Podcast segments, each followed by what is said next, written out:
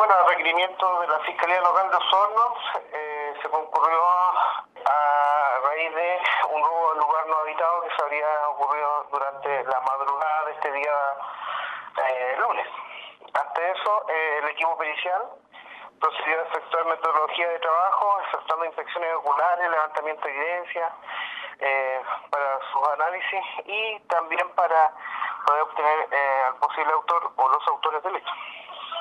Pero sí el inmueble presentaba evidentes señales de fuerza y registro. Eh, la manipulación completa de todo el inmueble y la suscripción de diferentes especies